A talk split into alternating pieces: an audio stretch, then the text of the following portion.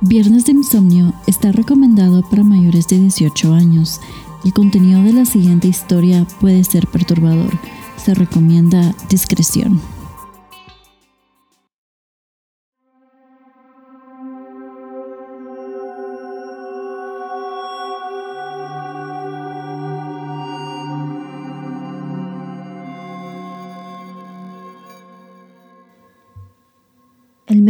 Británico Harold Shipman, conocido como el Doctor Muerte, fue el asesino serial más prolífico en la historia del Reino Unido, creyéndose que sus víctimas asesinadas, todas con inyecciones de morfina, podrían ascender a unas 270 o incluso más.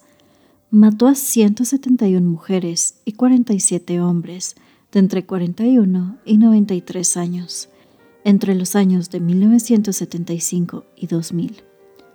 Fue condenado el 31 de enero de 2001 a 15 cadenas perpetuas consecutivas. Este se suicidó en su celda tres años más tarde. Buenas noches y bienvenidos a un nuevo capítulo de Viernes de Insomnio. Antes de seguir con la historia, como se habrán dado cuenta ya, tenemos nueva imagen Muchísimas gracias a Eswin quien hizo la nueva portada. La verdad me encantó, siento que logró capturar mi esencia muy bien. Así que muchas gracias Eswin. Em, este es uno de los cambios que tengo preparados para el podcast y de las nuevas cosas también que se vienen en los próximos meses. Em, como les comenté hace unas semanas, em, esto es para demostrarles mi agradecimiento por el apoyo que ustedes me dan al escuchar los episodios, al suscribirse. De hecho, hace unos dos o tres días aproximadamente recibí un correo en el que 15 nuevas personas se suscribieron. Entonces, muchísimas gracias a, a, esas personas. Espero que sigan apoyando el podcast y que eh, pues sea de su agrado. Entonces, sin más preámbulos, continuaremos con la historia del día de hoy. La historia de Harold Shipman, el Doctor Muerte.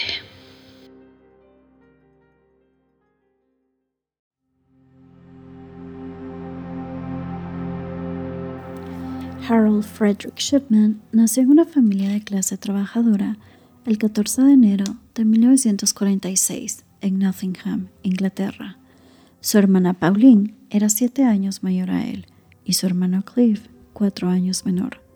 Todos fueron criados por su madre Vera, quien manifestó siempre una marcada predilección y una actitud de protección hacia Harold, hijo en el cual había depositado la mayor parte de sus expectativas. Fue esa actitud de sobreprotección y de favoritismo por parte de Vera lo que hizo que en Harold fuera creándose un sentimiento de superioridad y una actitud de arrogancia y orgullo que habrían de acompañarlo y caracterizarlo por el resto de su vida. Su madre hacía cosas como distinguirlo de sus hermanos, o peor aún, solía decidir con quién jugaría Harold y con quién no, proyectando de esa forma su actitud de sobreprotección en el control de las relaciones de su hijo.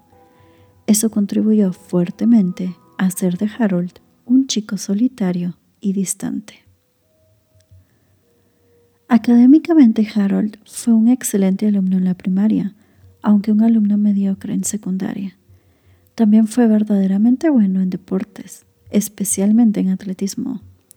Normalmente los atletas eran populares, pero Harold no lo era. Principalmente por su arrogante actitud de superioridad, no consiguió formar amistades significativas ni ser un imán de chicas.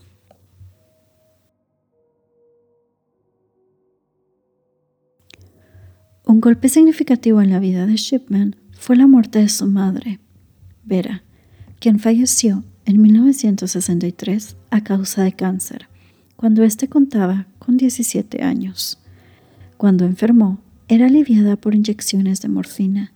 Sin duda alguna, esto inició una obsesión por los fármacos y las drogas, que Shipman utilizaría luego como parte de su ritual para matar por sobredosis. Naturalmente, esta etapa tuvo la consecuencia de que Harold se aislara aún más de sus compañeros de colegio y de que en general decreciese su vida social.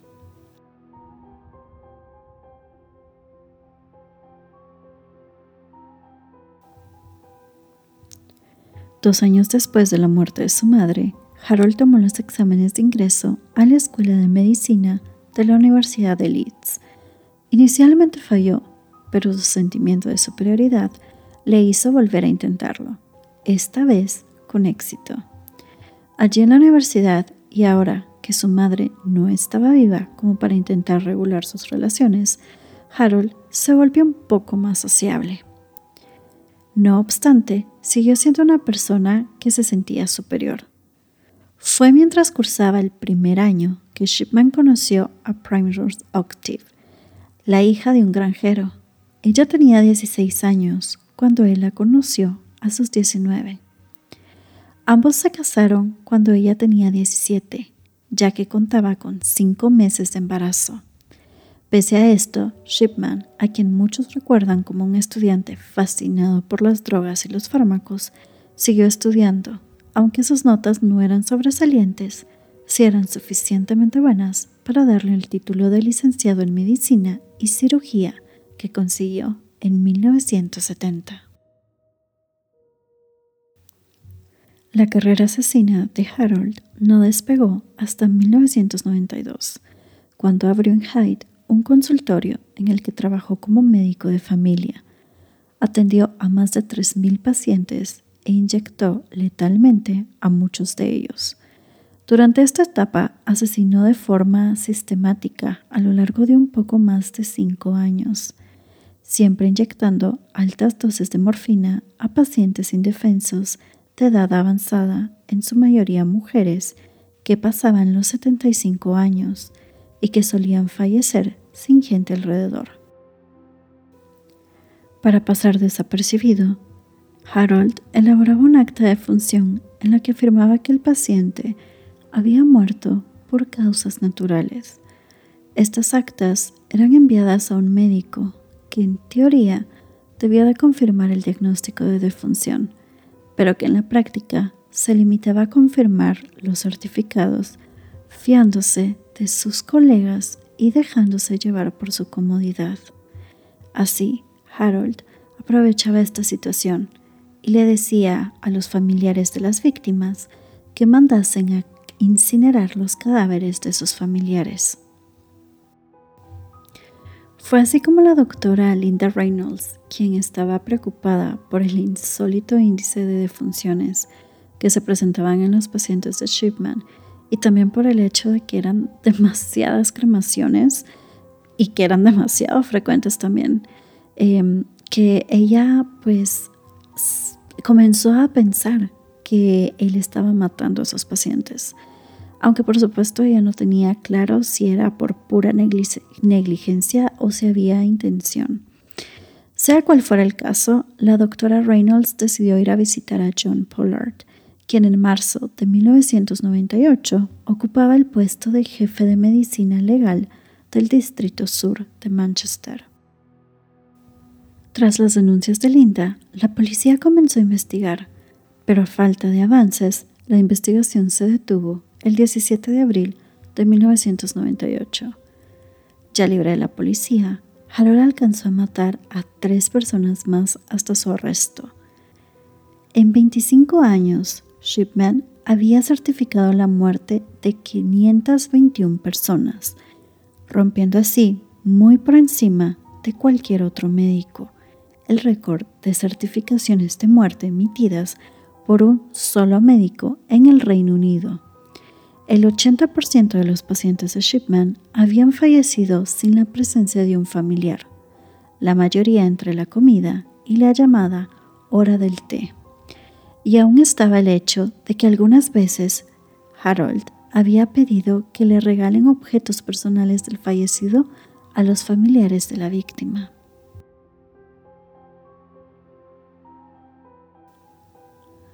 La última víctima de Shipman fue la adinerada Kathleen Grundy, quien el 24 de junio de 1998 murió en su casa cuando Shipman fue a hacerle una visita médica. Tras morir Kathleen, su hija Angela quedó impresionada cuando el abogado de su madre le informó de un documento de herencia en el cual ella la desheredaba y que todo el dinero y las propiedades iban a pasar a manos del gentil doctor que había cuidado de ella hasta sus horas finales. Es en este punto de la historia eh, que cabe mencionar el gran error de Harold, ya que pues este documento estaba redactado por máquina de escribir y la verdad es que Kathleen no tenía ninguna máquina de escribir en su casa, entonces obviamente a la hija le pareció súper extraño y no se iba a quedar con los brazos cruzados. Ella comenzó a hacer sus propias averiguaciones. Em, de hecho, ella informó rápidamente a la policía, tras lo cual se exhumó el cadáver de Kathleen y se analizó, dando como resultado la presencia de morfina y como consecuencia de dicho hallazgo, el arresto de em, Harold fue el 7 de septiembre de 1998. Dentro de su domicilio encontraron la máquina de escribir que, según determinaron los investigadores, fue empleada para redactar el falso documento de herencia de Kathleen Grundy.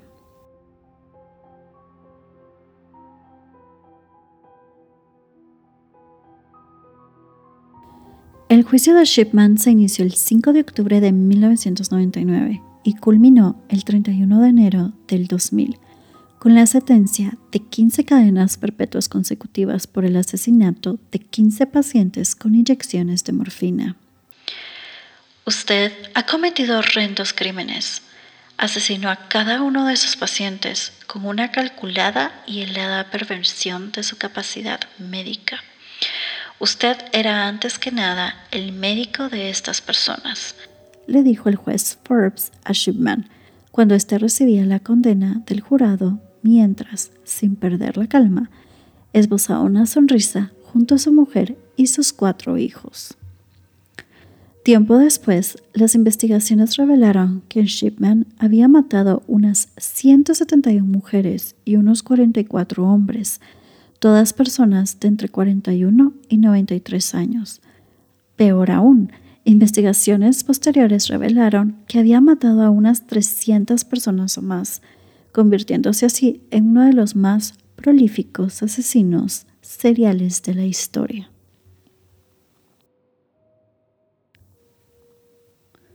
John Douglas, criminólogo y perfilador famoso del FBI, afirmó una vez que los asesinos seriales están obsesionados con el control y la manipulación, y cuando son privados de estos, pues el suicidio representa su acto final de control.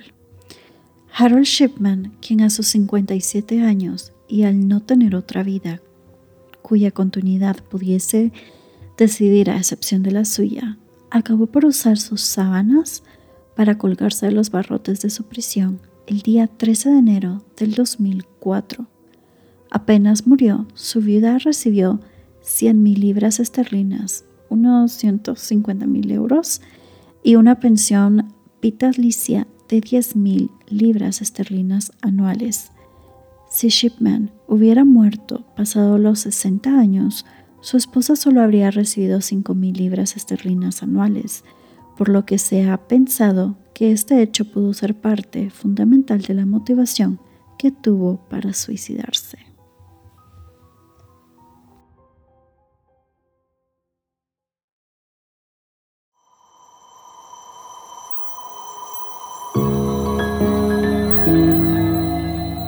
Bueno, muchísimas gracias por acompañarme el día de hoy.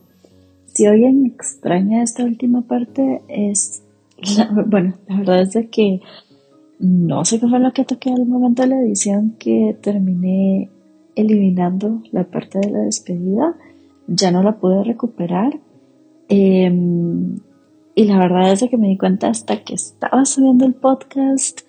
Eh, yo normalmente lo dejo agendado pero hoy se me dio por, por escucharlo antes para ver de que todo estuviera bien y me di cuenta que no estaba esa parte, así que lo volví a editar.